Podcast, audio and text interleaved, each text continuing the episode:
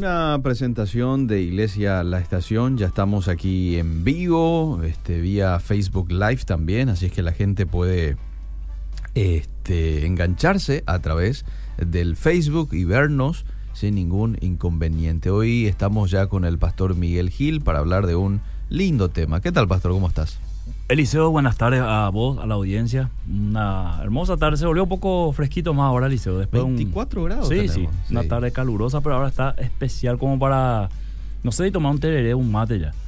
Sí, aquí nosotros tenemos café de Cafecito, Almayer que enseguida sí. ya. Sí, sí. ya Acá da para un cafecito. Da para un cafecito. Temperatura ambiente, diríamos. Sí, sí, sí. ¿Por qué no un tererecito también? Que no También. esté demasiado Está, frío está, que está Eliseo ¿verdad? el que, el que haga frío o calor, no, Sí. tiene ya en su, en su chip. Sí. Tengo que tomar un tereré después de llegar a- del trabajo. Entonces, eh, un saludo a la audiencia. Hoy sí queremos tocar el tema que no habíamos tocado el martes pasado por lo que había ocurrido y quisimos compartir un poco también nuestra, nuestra visión sobre, sobre el país, ¿verdad? Que no podemos estar ajenos a eso, Eliseo. Claro. Siempre de una perspectiva bíblica, Sí. cristiana. Y hoy vamos a hablar del sincretismo religioso. Muy bien, qué lindo Eh, sí, Eliseo, el sincretismo es un intento de conciliar doctrinas distintas, Mm. o sea, eh, eh, doctrinas opuestas, eh, tratar de juntarlo, aproximarlo, asimilarlo Sí. y, y si es posible que, que funcionen juntos. Entonces, comúnmente se entiende que estas uniones no guardan una coherencia sustancial, ¿verdad? Entonces, fusión y asimilación de elementos diferentes. En pocas palabras, sincretismo es mezcla. ¿verdad? Entonces, esto fue también siempre una estrategia satánica Mm. de agarrar, eh, mezclar con los mandamientos de Dios o la visión de Dios algunas cosas que no provienen de, vamos a decir, de la cosmovisión de Dios para el ser humano, entonces mezcla ahí, logra meter algunas cosas. Mm. Así que el, el- el sincretismo en la Biblia, en el Antiguo Testamento, sucedió, Eliseo, cuando eh, Israel entró en la tierra prometida. Mm. Y ahí Dios le advierte antes de entrar, cuidado que la, la gente que está ahí tienen costumbres muy diferentes a ustedes. Cuídense de no mezclarse espiritualmente hablando, eh, en, en costumbres, en prácticas, Sí. porque son costumbres muy diferentes a ustedes. Pero ¿qué pasó? Israel poco a poco fue absorbido por, por, por, es- por esos pueblos y comenzó eh, la mezcla del culto a Jehová Dios con la mezcla del culto a Baal, Mm. que Baal eh, significa el Señor, ¿verdad? Entonces, eh, parecía que daba lo mismo, eh, si se trataba del Señor, daba lo mismo Jehová que Baal. To- Total, es Mm. el Señor. Lo que muchos dicen, Dios es uno nomás, dice, ¿verdad? Mm, No mm. importa cómo le adoramos, Dios es uno nomás. Sí, importa muchísimo cómo le adoramos a Dios. Porque yo no puedo adorarle a Dios, por ejemplo, con sacrificio humano. Claro. Entonces sí importa mucho cómo le estoy adorando. Por eso es importante hablar de estos temas, Eliseo. Eh, entonces la adoración a, a Dios se volvió en un momento dado en Israel. eh, era bajo las costumbres de Baal. O sea, se iba eh, Israel a adorar a Dios, a Jehová Dios, pero con costumbres que eran de Baal. Por ejemplo, eh, muchos adoraban a Dios en aquella época con las prácticas inmorales o sexuales, con la prostitución sagrada. Entonces, eh, el pueblo de Israel pensaba que con estas prácticas también podía adorar a Dios. Y hubo una confusión y Dios tuvo que aclarar el tema y mandar también eh, ciertos castigos para poder volver a Israel al- a la adoración original. Ok. Entonces, ¿cómo se dio esto, Eliseo? Se fue dando porque hubo una aproximación Mm. a ciertas costumbres y poco a poco se dio la, la, la cosmovisión o el pensamiento. Se puede mezclar las dos cosas y eh, congeniar y llevarlo adelante, cosa que la Biblia eh, prohíbe. Entonces, eh, ejemplo de esto fue en el Antiguo Testamento, eh, famosos van a encontrar en, en algunos textos decir, fornicaron bajo los árboles frondosos, Mm. porque ahí se practicaban eh, las orgías, Ah. hombres con hombres, mujeres con mujeres, ¿verdad? Eh, entonces, todo eso era, tenía que ver con un culto. Una con- práctica pagana. Claro, eh, una práctica pagana, pero eh, con, con gente que conocía a Dios. Sería hoy en nuestro tiempo como prácticas paganas en iglesias eh, cristianas. Ok. Entonces, eh, eso ocurre también en el Nuevo Testamento cuando en 1 Corintios 5, eh, Corinto, una ciudad totalmente inmoral, marcada por la inmoralidad, ocurre eh, que uno de los, los, los jóvenes de la iglesia tenía, mantenía una relación con su madrastra. Mm. Entonces, pa- para muchos, muchas personas de la iglesia esto era como normal. ¿no? Eh, nadie, se, nadie se preocupó por ese tema. Eh, porque más o menos eh, con su silencio aceptaban un poco lo inaceptable. Entonces. Pablo se manifiesta y marca la línea espiritual y eh, manda a que saquen al muchacho que no se quiere arrepentir fuera de la congregación, porque esto no puede convivir o cohabitar dentro de, de- de lo que es el cristianismo. Elisa. Arrancaba la iglesia. sí. Por eso nosotros en el Nuevo Testamento encontramos cosas muy drásticas al arranque de la iglesia, porque desde el principio Dios quería Marcar, la línea, claro, Sí. claro. Entonces, eh, para, para otras religiones y filosofías de vida de aquella época, eso, esa práctica era normal. Mm. Pero dentro de la iglesia que Jesucristo estaba fundando, que estaba arrancando para ser, este, vamos a ser el pueblo de Dios, Había que marcar una diferencia. había que marcar una diferencia demasiado grande. Entonces, eh, por eso es que Pablo eh, trata de poner límites a eso. Mm. Entonces, Ezequiel 22, 26, si tenés ahí Eliseo, es, es un versículo muy, muy interesante donde Dios habla ahí a través del profeta, profeta Ezequiel y se queja un poco Dios. Sí. ¿Y cuál es la queja de Dios? Vamos a ver ahí en ese versículo para ir desarrollando, des- eh, desarrollando mejor el tema del sincretismo religioso. Ezequiel 22. 26. Muy bien. Dice, sus sacerdotes violaron mi ley y contaminaron mis santuarios. Entre lo santo y lo profano no hicieron diferencia, ni distinguieron entre inmundo y limpio. Y de mis días de reposo apartaron sus ojos, y yo he sido profanado en medio de ellos. Ahí la palabra clave, Eliseo, es lo- los sacerdotes, la gente encargada de la adoración a Dios. Mm, Fue mezclando todo, que al final ya no se sabía cuál era santo y cuál era profano. Ellos no pudieron distinguir esto, justamente porque se produjo el sincretismo, ¿verdad? Mm. La mezcla de todas las, la- las creencias, las costumbres, las tradiciones, eh, las adoraciones eh, de otros dioses con la de Jehová Dios. Entonces ya hubo ahí una mezcla que ya no se sabía eh, cuál era cuál, ¿verdad? Y esto fue una demanda que Dios hizo a través del profeta Ezequiel a los líderes religiosos, Mm. igual que hoy también los líderes religiosos son los responsables de guiar al pueblo hacia lo que la Biblia dice, ¿verdad? Y tenemos esta gran batalla hoy en este siglo XXI de que el liderazgo espiritual va en busca de lo que funciona, mm, no de lo que, de lo que es bíblicamente eh, correcto, de lo que es eh, doctrinalmente correcto, sino de aquello que funciona. Si funciona, hagámoslo, pragmatismo, ¿verdad? Entonces, esto es muy peligroso porque eso justamente trae, eh, vamos a decir, prácticas y creencias del sistema del mundo, lo mete a la iglesia, lo, lo, lo envuelve con el cristianismo, hace una masa. ¿verdad? Que se llama sincretismo, Sí. y finalmente sale una nueva forma de adorar a Dios. ¿verdad? Me hace acordar de esas canciones, dice, hay muchas formas de alabar su nombre, ¿verdad? Está hablando de formas, es cierto Sí. eso, ¿verdad? Hay muchas formas de alabar el nombre de Dios, pero también hay formas que no son correctas. También. Y no solamente por alabar a Dios quiere decir que eso está bien. Por ejemplo, si, si yo quiero adorar a Dios desnudo en la iglesia Mm, y digo, hay muchas formas de alabar a Dios mm, y yo quiero alabarle desnudo, mm. ¿verdad? Esa forma contradice lo que enseña el mismo Dios, Claro. ¿verdad? Que, que el- la adoración tiene que ser un, un- un momento de respeto, de, de- de santidad, eh, ¿verdad? Eh, dice Romanos 12 que nuestro cuerpo mismo es el sacrificio de Dios. Entonces, no puede una inmoralidad, un espectáculo inmoral eh, congeniar con eso. Entonces, a eso se refería eh, el, el profeta Ezequiel. Entonces, eh, mezcla, mezcla de creencias religiosas, Eliseo. Mm. Todos los caminos conducen a Dios y todas las revelaciones, revelaciones son válidas. Ese es el pensamiento sincretista, Sí. ¿verdad? Todos los caminos conducen a Dios y todas las revelaciones son válidas. Mm. El postmodernismo trae la relatividad que es varias clases de verdades. O sea, Ujú. hay muchas verdades, no hay una sola verdad. sino hay varias clases de verdades y Ujú. todas las verdades son importantes, Ujú. ¿verdad? Entonces, al ser verdades todos, todos tienen la misma validez, entonces todos pueden entrar bajo la caja o dentro de la caja de la verdad. Y esto no es tanto así porque hay cosas que desde la cosmovisión bíblica no es verdad, sino es una mentira Ok. y se opone a lo que Dios dice. Mm. Entonces, para el mundo puede ser una verdad, pero para la cosmovisión bíblica y el cristianismo esto no es verdad. Mm. Entonces hay una lucha ahí. Y si, y si nosotros eh, mezclamos esas verdades con la verdad del cristianismo, decimos, esta es la verdad, igual si una verdad sirve, Mm. ahí es donde se produce el sincretismo religioso.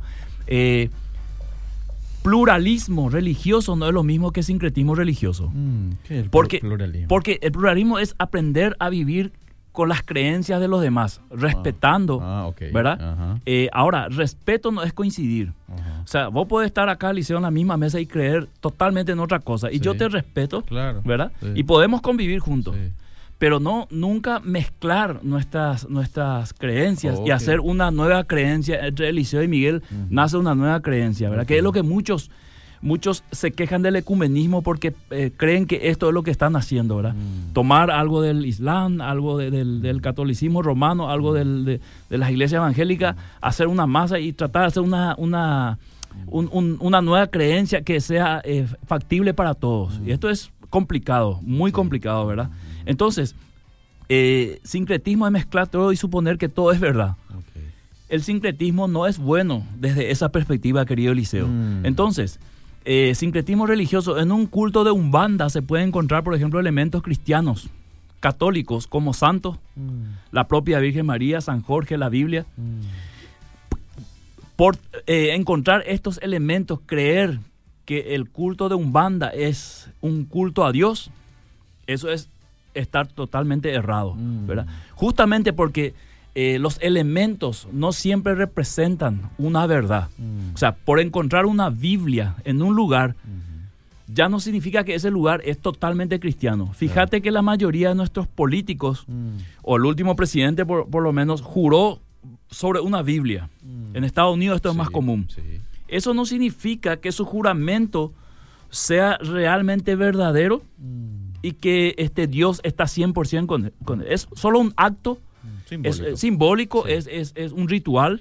No, no tiene absolutamente nada que ver lo uno con lo otro. Puede ser así como no puede ser. Entonces, así como en un culto cristiano, evangélico, se pueden encontrar elementos de culto hindúes como el kundalini, por ejemplo. Mm. ¿Escuchaste alguna vez, Eliseo, el Sí, kundalini? sí, bueno, este, o la figura de un papa, como la iglesia católica, un sumo pontífice, o sea, alguien que es la autoridad máxima como hombre y que rige sobre toda la iglesia. Esto lo podemos ver este, comúnmente en, en- en los llamados movimientos apostólicos, ¿verdad? O sea, un, un apóstol y de ahí baja toda la línea ministerial, la línea doctrinal para toda una, un grupo de iglesia y pastores, ¿verdad?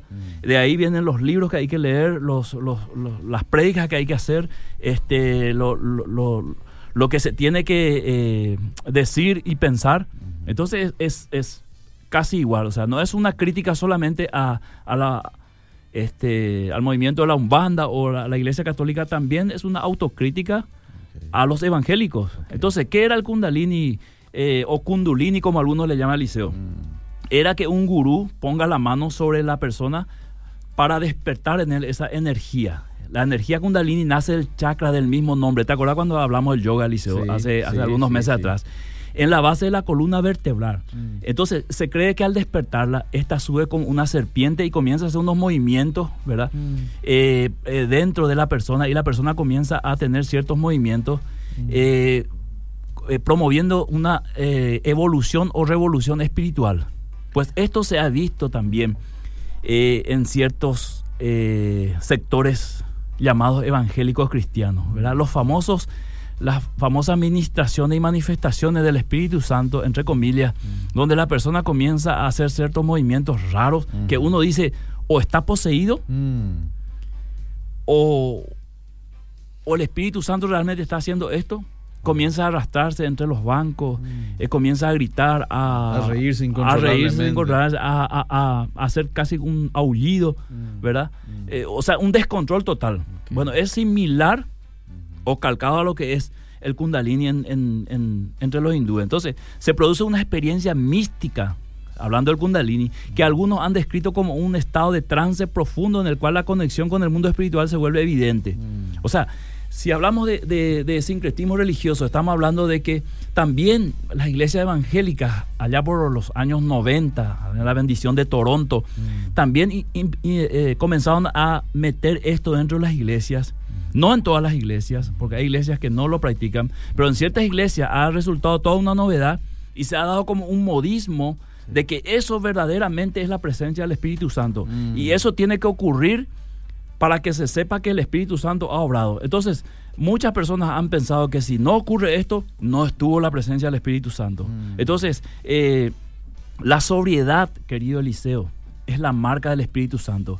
La Biblia una y otra vez apunta a la sobriedad. Entonces, el orden y la paz son características de la presencia del Espíritu Santo. Cuando eh, en algunas, en algunas ministraciones, estoy hablando cristiana evangélica para que no sea solamente una crítica a otras denominaciones, eh, se ha visto más bien que la administración del Espíritu Santo ha sido un desorden total, un caos total, no se sabe quién es quién, eh, ocurren varias cosas al mismo tiempo, se ha perdido el control, entonces se ha dudado a esta altura si verdaderamente aquello fue un obrar del Espíritu Santo o fue una mezcla de prácticas de otras religiones traído al mundo cristiano, darle un rótulo cristiano eh, que se manifieste de la misma forma y decir finalmente que el Espíritu Santo eh, estaba obrando ahí, ¿verdad? Entonces, hasta aquí quiero desarrollar un poco para después escucharle a la audiencia y mostrar un poco algunas cosas que ocurren eh, donde hay sincretismo religioso dentro de las iglesias. Yo no sé si usted se enteró, pero hace poco salió en, en, noticiacristiana.com, si no me equivoco, eh, de una iglesia muy famosa en algún punto del mundo que ellos en el grupo de alabanza eh, en, una, en, un, en un culto, ¿verdad? Cantaban música no cristiana, de artistas no cristianos que compusieron este, para, qué sé yo, este, el amor o la esperanza. Ese es un ejemplo de sincretismo religioso es un, hoy. Es, un ejemplo, sí, sí. Porque eh, algunos me dirán, bueno, hay canciones que no tienen nada que ver, ¿verdad? Que no son obscenas y todo lo, que quieras, ¿verdad? Pero justamente se trata de que las canciones... Eh, hecha para Dios con ese propósito, sí hablan directamente. Directamente de que Dios es grande, de que Dios es el creador, de que Jesucristo salva. Entonces, eh, ¿se puede hacer? Claro que se puede hacer. Este justamente es la cosmovisión que acerca al sincretismo religioso. Todo lo que me va a servir quiero usar. Pero no todo lo que te sirve es bueno, Eliseo.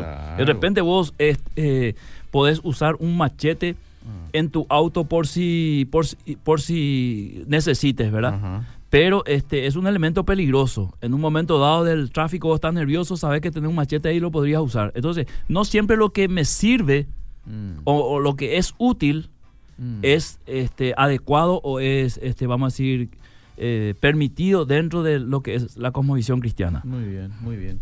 Bueno, yo voy a leerle algunos mensajes y ahí ya tenemos nuestro café de Almayer. me voy a servir, me voy a servir. Sírvase, disfrute, es un café eh, muy bueno. Yo le voy a pedir que me sirva un poquito también aquí, ya que usted está cerca ahí del, del termo, ¿verdad? Dice eh, esta oyente, en una parte, en una parte de Deuteronomio, no recuerdo qué parte dice que si se le ofrece a Dios ofrenda, incluyendo un ser humano, tiene que ser cumplida.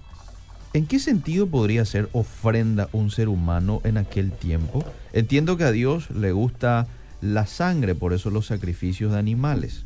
Eh, nada que ver. Un buen ejemplo es, es Ana, la mamá de Samuel. Ajá que hizo un voto, dice, si yo tengo un hijo varón, yo te voy a ofrendar a vos para que ese hijo varón te sirva. Y, cuando nació su hijo, cumplió el tiempo, dice, lo llevó al sacerdote y le dijo, bueno, yo ofrendo a este muchacho para la obra del ministerio de Dios. Y así Samuel creció al lado de, de, Eli. Eso sería, eh, en pocas palabras, lo que significa una ofrenda humana a Dios. Nunca, nunca, excepto Jesucristo, eh, se trata de muerte. Muy bien. Es más, Jesús fue una ofrenda voluntaria, ¿no? Parte del propósito de Dios. Ahora, este tema de que a Dios le gusta la sangre, eso medio que no, no encuadra, ¿verdad? No es que le guste la sangre, Eliseo. Hay que hacer todo un estudio. Y vamos, vamos, voy a tocar enseguida lo que es la sangre de Jesús también. Sí. Hay que hacer todo un estudio del Antiguo Testamento para entender el significado de la sangre. No es que, Dios es un sanguinario y quiere ver correr sangre. La sangre tiene una representación, un simbolismo espiritual muy fuerte. ¿Verdad? Por eso encontramos mucha sangre desde el Antiguo Testamento hasta este Jesús. Por eso Hebreos habla de la sangre de Abel, por ejemplo, en, Una, manera simbólica. Claro, claro. Muy bien, voy con más mensajes. ¿Qué le parece el café? Espectacular, venía bien, faltaba ya Liceo. Faltaba, ¿verdad? Gracias a Miki. ¿eh? Sí, señor. Bueno, dice, ¿qué opinión tiene el pastor sobre artistas que se convirtieron al cristianismo y transformaron las letras de sus canciones. ¿Hasta qué punto eso es correcto, dice? Para mí, Eliseo, bueno, mi opinión no sé si va a cambiar alguna cosmovisión, eh, pero yo creo que el, esfuerzo del artista de, hacer un cambio en su letra ya implica algo importante, ¿verdad? O sea, él está diciendo de repente, esta canción yo lo escribí en una en un momento de mi vida, Mm. en una ignorancia quizás, en una situación Sí. del cual yo estaba privado de ver las cosas como veo hoy. Sí. Y ahora que veo, yo quiero transformar esto. Es válido porque es su obra, ¿verdad? Claro. Hace poco Montaner, yo te escuchaba en la radio, pusiste un poquito su testimonio Sí. y él decía más o menos eso, ¿verdad? O sea, Sí. yo estando sin Dios veía muchas cosas, Sí, sentía muchas cosas de una manera. Ahora que tengo a Dios, veo totalmente diferente. Entonces yo creo que con muchos artistas cristianos eh, hoy pasó eso, ¿verdad? Que cantaban una cosa eh, y después al convertirse se dieron cuenta que muchas letras no fueron lo que este, hoy está predicando, entonces hace un esfuerzo en cambiar eh, los que puedan cambiar, ¿verdad? Hay otros que son canciones eh, célebres que ya no se puede cambiar. Ok. Bueno, me parece muy interesante esta pregunta eh, y, y dice si es que tiene algo que ver con sincretismo religioso, aquellos artistas, músicos que se dedican a la música, ¿verdad? Que son creyentes pero también tocan en grupos no cristianos, ¿verdad? O canciones de por ahí. Tiene que ver, Liceo. Tiene, Tiene- que ver, tiene porque, que ver. porque justamente la definición de sincretismo Mm. es que en algún momento, le voy a explicar un poco para ser más práctico. Sí. Vos, estás, vos sos un cristiano y estás cantando eh, que Jesucristo es el único Señor, Sí, el único camino al Padre. sí. Eso cantar el domingo. El martes tenés una actuación donde vos cantás que, que Buda, que Mahoma Ah, también son caminos a Dios. Entonces te contradecís y sincretismo juntamente es conciliar doctrinas que son opuestas, Ajá. tratar de mezclarlo y hacerlo uno. ah, Entonces ahí yo diría, depende de qué está cantando, Ok.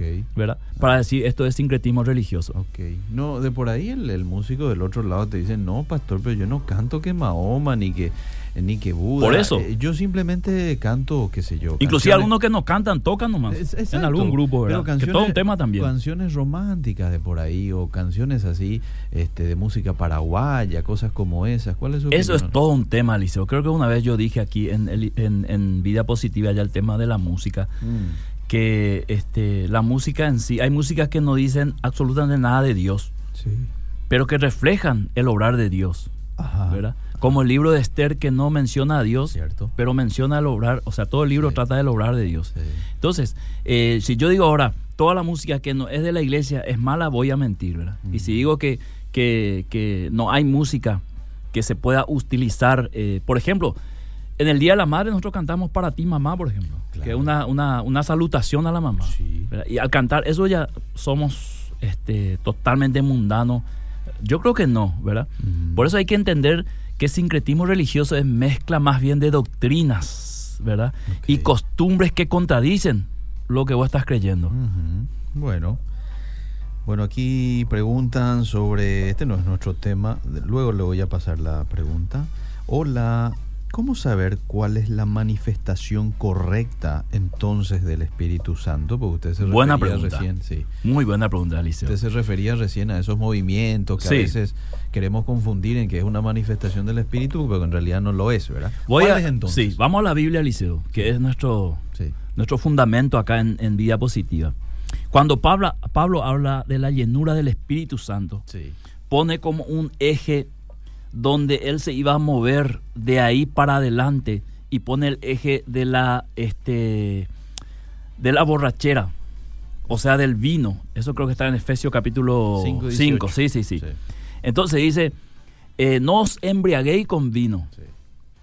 ¿Por qué Pablo pone primero el elemento vino para después sobreponer al Espíritu Santo? Para hacer justamente un, un- Una comparación, Claro, una, una comparación relación, y sí. mostrar lo, lo diferente que es. Todo lo que es del Espíritu Santo, Eliseo, tiene que traer orden, sabiduría, paz, seguridad. Eh, eh, mu- eh, el Espíritu Santo no se puede mover y como resultado ser un desorden total que uno no- no sabe si es o no es, ¿verdad? Entonces, eh, cuando Pablo habla de ser lleno del Espíritu Santo, inmediatamente en el versículo siguiente, si lees, dice, eh, cantando entre vosotros con salmos, himnos, cánticos espirituales, ¿verdad? Tenés el versículo ahí, Eliseo. Sí, tengo, Leen tengo, un poco tengo. para ver el resultado de esa llenura del Espíritu Santo, porque él no corta el hilo ahí en ese pasaje. Sigue hablando, ¿verdad? ¿Cómo no? Dice Efesios 5, 18, no os embriaguéis con vino, en lo cual hay disolución, antes bien sed llenos del Espíritu, hablando entre vosotros con salmos, con himnos y cánticos espirituales, Sí. cantando y alabando al Señor en vuestros corazones, Después, dando siempre gracias por todo al Dios y Padre en el nombre de nuestro Señor Jesucristo. todas cosas conscientes. Y fíjate un poco que en el verso 21 habla del sometimiento ya. Ya, eh, ese es el versículo escondido ahí. Sí. O sea, una, la llenura del Espíritu Santo produce frutos, Ah, Eliseo. frutos, produce. sí. Porque de nada sirve que yo salte, grite, que no está mal, Sí, ¿verdad? sí. Entre comillas. Pero después no doy ningún fruto, entonces se puede dudar de mi llenura. No, ok. Eh, y, y como dice John MacArthur, la blasfemia moderna es atribuir obra de Satanás al Espíritu Santo. Mm, En la antigüedad pues era atribuirle a, a Satanás la obra de Dios.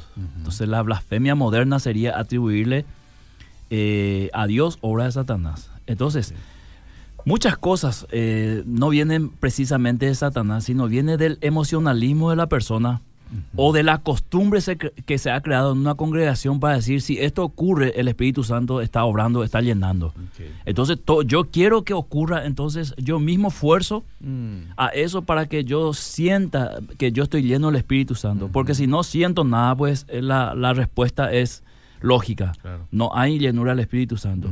Entonces, por eso puse acá que la paz es una, una característica y el orden cuando hay llenura del Espíritu Santo. Cuando vos sos lleno del Espíritu Santo, Eliseo, lo primero que venía en tu vida es un orden. Mm. Todo lo que está desordenado va a empezar a quebrantarte para poner un orden. Mm. Segundo, todo lo que no hiciste de bueno vas a querer empezar a hacer. Entonces, pronto la llenura del Espíritu Santo te lleva a, un, a fructificar. ¿verdad? Y evidentes son los frutos del Espíritu en Gálatas capítulo 5. Manifiestas son las obras de la carne, dice, ¿verdad? Y así también eh, los frutos del Espíritu. Y comienza a mencionar ahí. Entonces, eh, que son virtudes en la vida cristiana diarias. ¿verdad? Una manifestación. Con eso no digo que alguien no puede llorar o, o- o reír precisamente en un culto. Claro. Pero hacer, hacer, hacer de eso, de esa acción, decir esto es Mm. llenura del Espíritu Santo. Y si esto no ocurre, no hay Espíritu Santo, estamos totalmente O equivocados. aquellos que creen de que si no hablas en lenguas, no, no recibiste. No el tenés el bautismo del o Espíritu el Santo. bautismo del Espíritu Si no Santo. tener bautismo del Espíritu Santo, no sos creyente para empezar. Claro. ¿Qué hacen entonces unos cuantos creyentes, entre comillas, en la iglesia si no recibieron todavía el bautismo El del Espíritu bautismo Santo? del Espíritu Santo se recibe en el momento de la salvación. El bautismo del. Espíritu Santo es la presencia del Espíritu Santo en la vida de la persona para regenerarle y darle nuevo nacimiento. No es una experiencia posterior a la conversión como muchos han bien, enseñado, ¿verdad? con evidencia de hablar en lengua. No es eso lo que la Biblia enseña. Ajá, ¿verdad? Categórico eso en, en el libro de Corintios. Muy bien, muy bien. Bueno, eh, ¿hay más mensajes? Sí, una buena cantidad.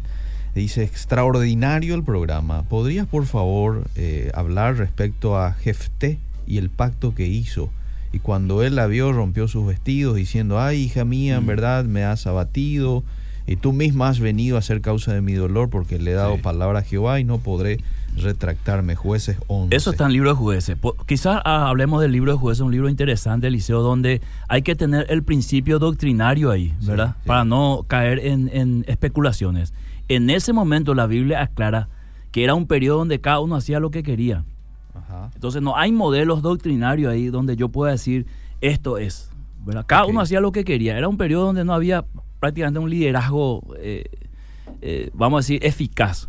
Entonces eso habla de una promesa que hizo eh, él eh, después de venir de una batalla, creo, de sacrificar a la primera persona que salga y fue su hija, ¿verdad? Entonces eh, aplicarlo eso hoy al- a, a una forma de hacer promesa, eh, mira, mira que nos puede pasar. O sea, Por eso no hay que apresurar a hacer promesa, dice Eclesiastés, ¿verdad? Medita nomás. Podés también vivir sin promesa, sin prometerle nada a Dios precisamente. Hacer nomás directamente, ¿verdad? Eh, que tu eh, boca no te haga pecar. En esto ajustamos lo que dijo el martes pasado. El hecho de que esté en la Biblia no quiere decir de que sea bíblico. Claro, hay muchas cosas que están en la Biblia. Porque ¿Sabes las este cosas que hay en la Biblia? este En la rey. Biblia hay, hay, Eliseo, dos hermanas emborrachan a su padre Sí. y tienen sexo con él Ajá. en su borrachera y, y se embarazan. Sí. Eso está en la Biblia, pero eso no significa que, Claro. es, es bíblico. Sí. Es bíblico desde el punto de vista que está en la Biblia, pero no es aplicable a, a- Claro. a la moral de la Biblia. Claro. Entonces decir yo soy bíblico porque digo todo lo que está en la Biblia tampoco es así. Ser bíblico es eh, caminar sobre la doctrina central de la Biblia, o sea, lo que enseña la Biblia, no caminar sobre versículos sueltos. O sea, si yo quiero ahora tener eh, sexo con menores, tengo base bíblica ahí también, de unos cuantos de nuestros personajes bíblicos este, se casaban, se juntaban con menores, chicas menores de edad. Y eso es bíblico también hablando así mal y pronto. ¿Cómo se aprende hablando con el pastor Miguel Gil? Eh? Qué bárbaro. Bueno, voy a más mensajes. ¿Qué tal, Eliseo y Pastor Miguel? Fue por este versículo que preguntó la oyente que dice en Deuteronomio, toma a tu hijo único, al que tanto amas, a Isaac, ve a la región de Moriah y ofrécelo en holocausto sobre la montaña que yo te indicaré. Sí. Pero ofreció o no? No, si fue interrumpido por el ángel. por el mismo que le pidió, le interrumpió. Claro. O sea, el, el, el, objetivo final de Dios no era la muerte del muchacho. Sí, no era probar su Era la obediencia de, de, Abraham. Muy bien. Paz de la hermana. A ver, paz. Me arrodillé. Uy. Tuve un quebrantamiento el domingo cuando me arrodillé. No sé, no podía orar de rodilla porque los hermanos hablaban se reían y lloré de rodillas en vez de orar. Ay, no entiendo el, el, mensaje, pido disculpas al oyente que no puedo leer bien. Buenas, qué gusto escucharlos, Dios les bendiga. Estuvo buenísimo la reflexión de hoy de vencer el mal, con Él, con amor, se vence todo mal. Hay una canción que dice, si estás en el cuerpo de Cristo, estás en la verdadera iglesia. Ah, esa es una canción que solemos escuchar aquí y hace entender que no importa lo de qué iglesia asistas. ¿Qué opinan ustedes al respecto? Esa es una canción que solemos pasar aquí, que en medio del, tema hay un, una grabación de algo que dijo Gigi Ávila, ¿verdad? pero eh, este, no, no podemos entender el contexto de lo, en, en, qué contexto él estaba diciendo eso, porque solamente esa parte aparece en la, en la canción. O sea, hoy no podemos decir, yo no puedo decir, Eliseo, eh, si no estás en la iglesia la estación mm. De los hermanos menonitas, vos no sos salvo. o no sos de Cristo. Si no sos calvinista, no sos salvo. Claro. Si sos arminiano, estás perdido. Ajá si no sos bautista. Decirlo en ese sentido, sí tiene, eh, la, la canción tiene mucho, mucho poder bíblico. Claro. ¿Verdad? Sí. Eh, porque nosotros no podemos eh, entender el obrar de Dios ni poder agrupar todo siempre debajo de una denominación. Hay muchísimas personas que son fieles a Dios, quizás que no están conectados a una iglesia en cualquier parte del mundo, pero que pertenece al cuerpo de Cristo porque por la obra del Espíritu Santo que sucedió en su vida, que te habilita a ser cuerpo de Cristo, que es la regeneración. Bien, Eliseo. Bueno, seguimos. Eh, hoy no estamos libres de sincretismo religioso, Eliseo. Mm. Hoy en el siglo XXI. Por eso el discipulado es fundamental. El discipulado Eliseo lo que hace es formar al nuevo creyente a madurar espiritualmente. Y vos sabés, Eliseo, que el discipulado parece que es lo más eh, tedioso, lo más eh, resistido en las iglesias. No da gusto el discipulado, ¿verdad?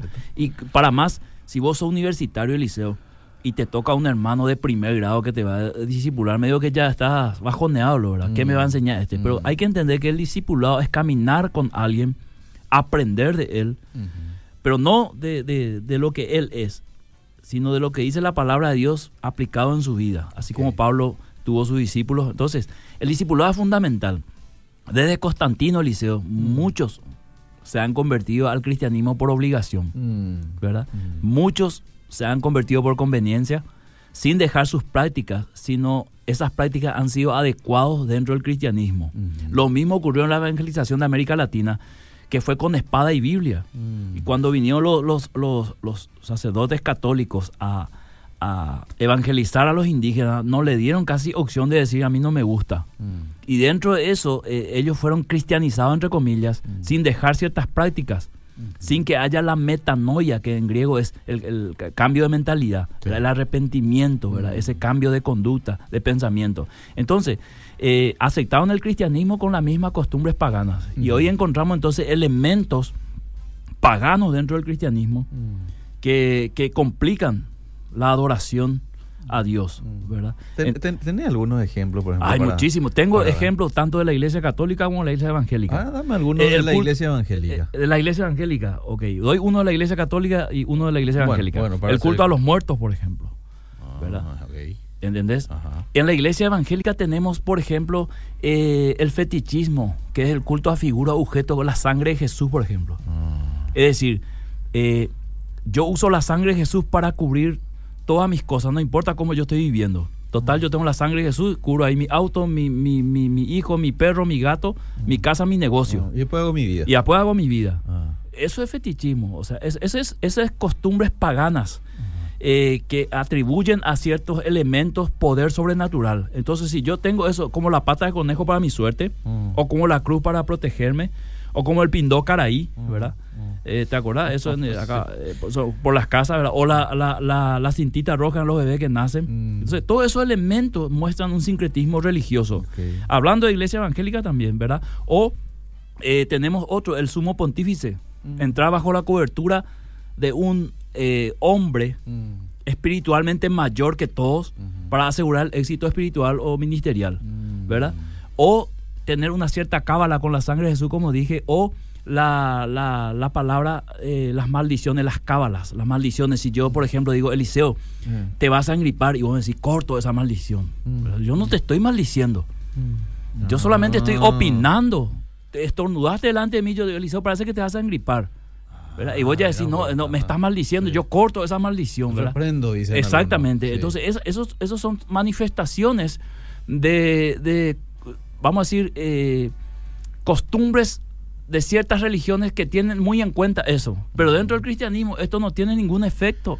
O sea, por más que vos me digas, te vas a morir, te vas a gripar, vas a morir agusanado, esa maldición no va a tener efecto en mí si Dios no obra eso. No quiero salir en defensa de la gente que utiliza estos argumentos, ¿verdad? Pero quizás este, en lo que se piensa es, no, pero lo que uno dice tiene poder, ¿verdad? Y, y yo no quiero declarar algo que, que Dios no ha decretado sobre mi vida. Así dice mucha gente. Es Sí. más, es más, yo conozco personas, yo conozco personas que no dicen qué tipo de enfermedad tienen. Por ejemplo, le detectaron cáncer, Sí. pero él no te dice tengo cáncer porque creen de que si Sí. uno dice eso va en contra a lo que Dios... este, son creencias, Liceo. Sí, e- entonces no te dice, "Eh, estoy Sí. con inconveniente de salud, te dice, pero no te dice. Eh, Es, es- es incorrecto eso para mí. Eh, vamos a- al campo de la fe, Liceo. Eh, Eh, porque este es un campo muy sensible sí. donde la ciencia no puede entrar, ¿verdad? Ajá, ajá. Entonces, eh, también hay que tener cuidado de qué clase de fe yo tengo. Ajá. Porque eh, si es una fe cabalística, Mm, que pienso que si digo que, que yo tengo cáncer, mm. hecho a pudrir todo. Eso va a pasar. Ah. No, no, no, yo ya tengo.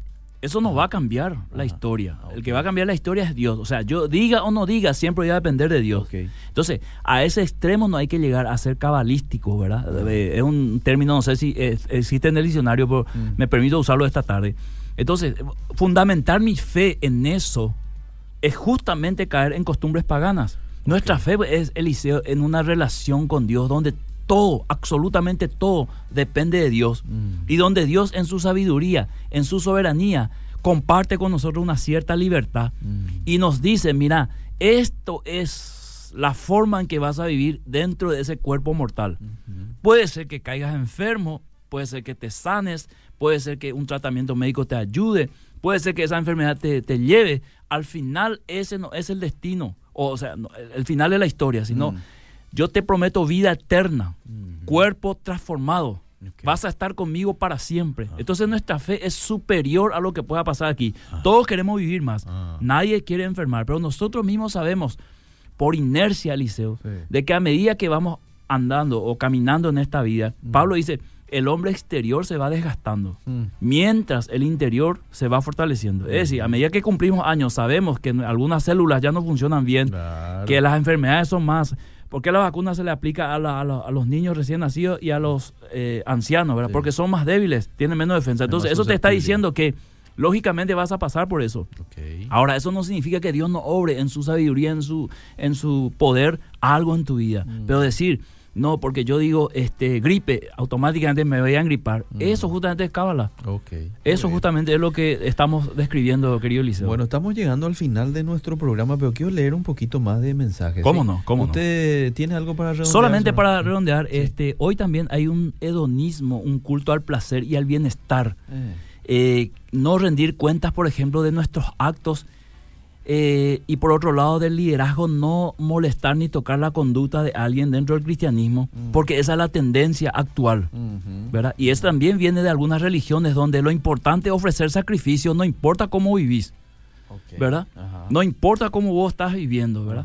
Eh, lo importante es que vos en ciertas semanas, como ahora Semana Santa, no comas carne, eh, eh, haga la, la- la ceniza, haga ciertas, ciertas pe- eh, eh, confesiones, penitencias, Mm. pero después podés seguir, podés irte de Semana Santa con, con una mujer que no es tu esposa a Villa Florida. Lo importante es que vos guardes esa semana, ¿verdad?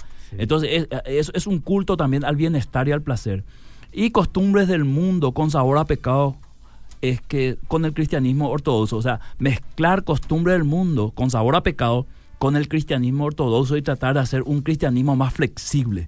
¿verdad? no ser tan tan este radical porque eso va a espantar gente. Mm. Solamente eso Liceo antes de los mensajes. Bueno, vos sabés que con lo que acabas de decir, me conectaste con este texto en donde dice el sacrificio, estaba leyendo en estos días, el sacrificio de los impíos es abominación al Señor, más la oración de los re- rectos es su deleite.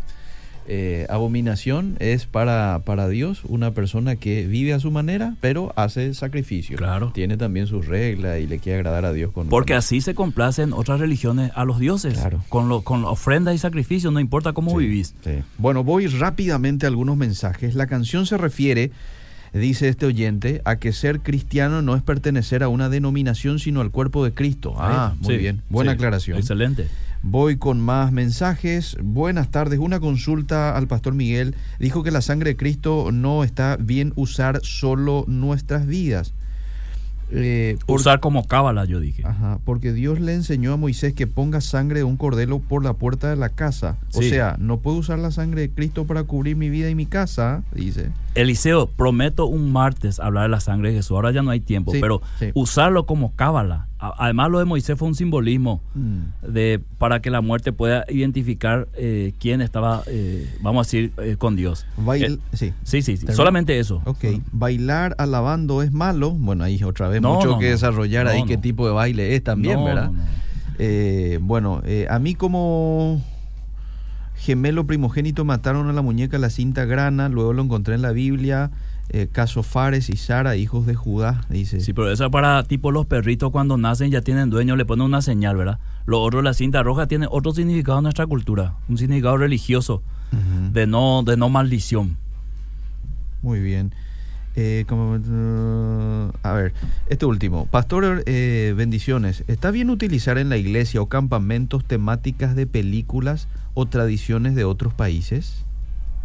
Temática. ¿Cómo sería eso? No sé, la verdad que no sé. Tradiciones de otros países también me, me pierdo, ¿verdad? Porque hay que ver qué tipo de tradiciones, ¿verdad? Hay tradiciones muy buenas. Por ejemplo, si, si, si tiene que ver con tradiciones de comida típica de otros países. Claro, o No, el, no el hay- tereré, por ejemplo, es una tradición cultural nuestra Sí. que utilizamos Sí. y ofrecemos inclusive a los extranjeros. Hay, tra- hay tradiciones que contradicen la Biblia, Sí, ¿verdad? Eh, eso justamente pasó con Israel, vuelvo a repetir. La tradición de la adoración a Baal era eh, tener sexo entre todos ahí, tipo una orgía. Eso contradecía totalmente a lo que Dios enseñó a su pueblo. Clarito. Bueno, Pastor Miguel Gil. Se nos fue el tiempo. Se nos Eliseo. fue el Quería decir tiempo. algo más de la sangre de Jesús, pero voy a dejar para el, el martes que voy a hablar de la sangre de Jesús. Tenemos que desarrollar un Sí, programa, vamos a desarrollar. Sí, este, sí. Es muy interesante saber y muchas personas se van a quedar sorprendidos con el tema de la sangre de Jesús. Sí, sí, sí, sí. Bueno, gracias por Hasta el próximo martes. Seguimos.